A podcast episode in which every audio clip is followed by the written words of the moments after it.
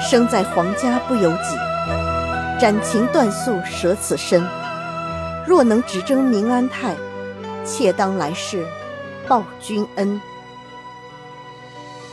欢迎收听多人有声剧《大宋医侠传》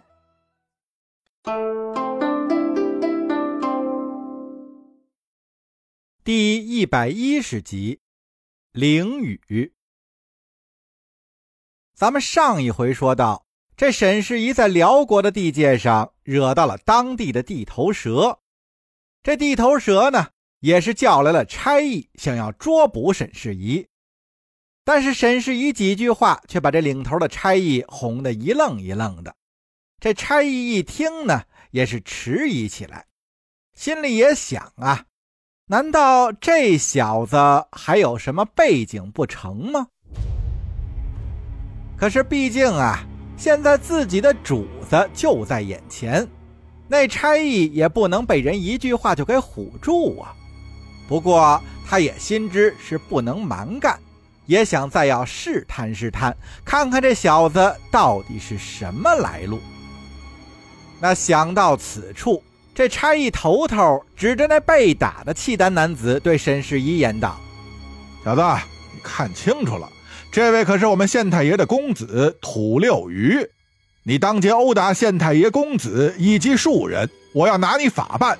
你最好在这束手就擒。”沈世宜听完是冷哼一声：“讲法是吧？你最好问问这位土六余公子，我为什么打他？”那土六余呀，在旁边早就不耐烦了，连声的催促这差役头头说道：“哪那么多废话？先捆了押回县衙再说。”差役头头听了此言，也是一挥手，众差役就作势要扑向沈世宜。沈世宜不慌不忙站起身来：“你们可想好了，请神容易送神难，到时候别怪我没把话说明白。”差役头头心中含糊，又问：“那好，我就在此让你把话说明白，你到底是何方神圣？”沈世宜冷笑一声：“尔等可知两个月前太后颁布的寻人告示？”差役头头点了点头，这怎么不知道啊？那告示还是我带人贴的呢。沈世宜又是邪魅的一笑：“你可知是谁要找人，而找的又是什么人？”传闻倒是有一些，但是具体的谁又知道？我等只管办事，知道那么多又有什么用啊？知道的多些没坏处。如果你找到了告示上的人，就不用像条狗一样听这位猪头公子使唤了。这差役头头听沈世宜语带讽刺，刚要发作，沈世宜伸手制止：“你最好先听我把话说完，否则你会很后悔的。”那差役一见沈世宜的气场这么足，自然也是不敢贸然动手。那就先听听也是无妨，反正啊，他一个人也是飞不了。再说旁边那位土六鱼少爷呢，也是被沈世宜打怕了。此时此刻虽然是心中着急，但是也是不敢上前。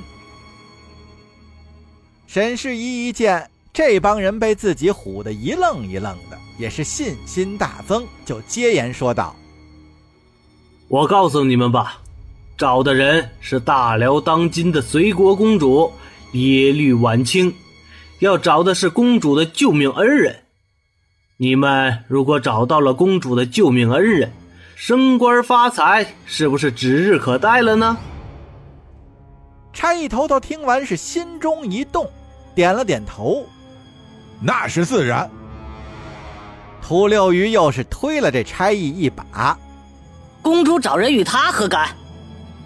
这差役这才醒过味儿来，又问：“啊，对呀，公主找人关你屁事？你到底是干什么的？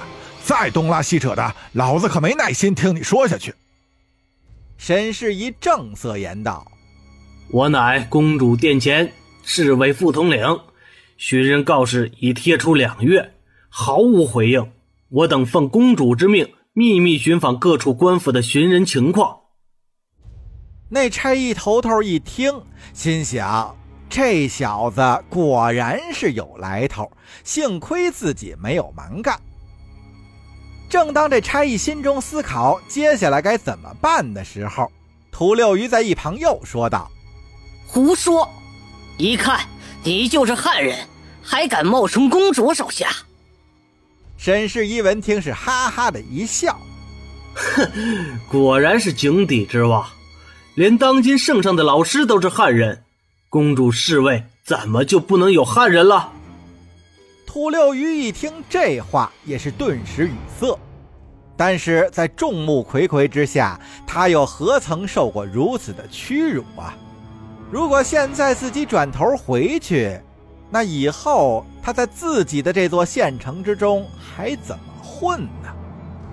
想到这儿，土六鱼又开言说道：“我不管你是谁，打了人就得找地方说道说道。”沈世仪冷笑着看向土六鱼：“你也知道你们是为什么挨的打，不过我念你是酒后失态，没有下重手，否则你就不会还站在这里了。”土六鱼看着越来越多的围观者呀，心中也是无名火起。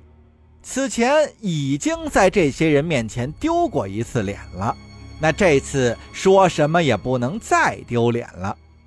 于是土六鱼定了定神，又开言说：“你要是觉得打人有理，那就更应该去官府说道说道了。被你打的人都还在县衙躺着呢。”那差役头头也是陪着笑道：“ 是啊，你要是有理还怕什么？到了县衙自会有公断。”沈世仪指着土六鱼对那差役头头冷笑一声：“他爹是县太爷，我打了儿子找他爹评理，你开什么玩笑？”这差役思索了一下，所谓呀，县官不如县管，那现在。还是得听土六鱼的，于是是把心一横，又面向沈世仪言道：“那就请你原谅，我也是奉命行事，你不去，我只能硬请了。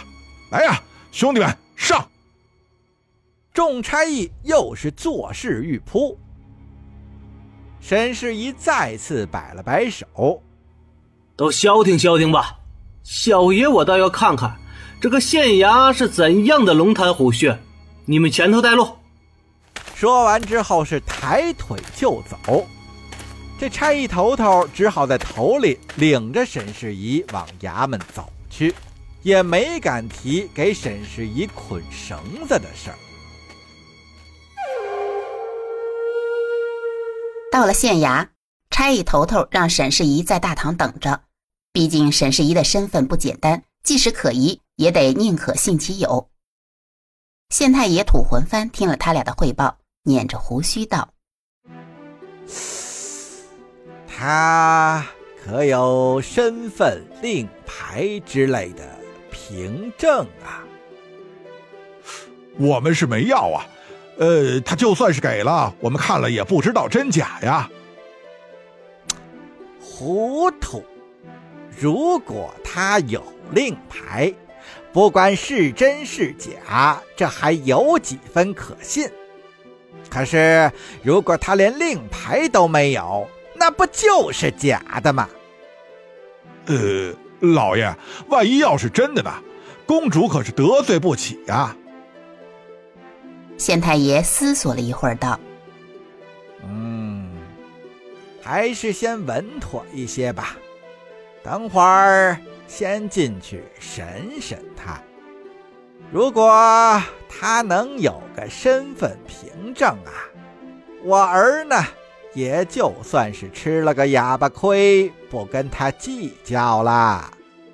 可如果他没有身份凭证，记住，先把他打一顿，再关起来。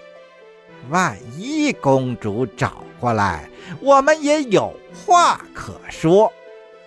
就说他无凭无据，我们把他当成了骗子，两公主也是没话可说呀。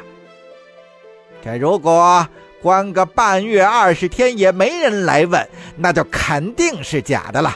到时候就任由我们处理，判他个当众殴伤人命，砍了头，让那些刁民看看得罪我们的下场。差役头头竖出大拇指。啊，对对对对对，还是老爷厉害，这样就万无一失了。那还等什么？走吧。于是县太爷土魂幡带着两人从后堂出来，装模作样的开始审问沈世宜。待知道沈世宜根本没有身份令牌等凭证，立刻变了脸。按照事先的计划，先把沈世宜打了四十大板。可怜的沈世宜屁股和大腿被打得皮开肉绽，然后就被扔进了阴暗的牢房。这只是个开始，在接下来的几天里。动不动就来对沈世宜拳打脚踢，哼，臭小子，这回看你还怎么装！沈世宜强忍着伤痛，咬牙道：“小子，你回去和你爹说，你爷俩最好洗干净脖子，等着受死吧！”臭小子，死到临头还嘴硬！今天小爷我打累了，明天我还会来招待你的，你就慢慢享受吧。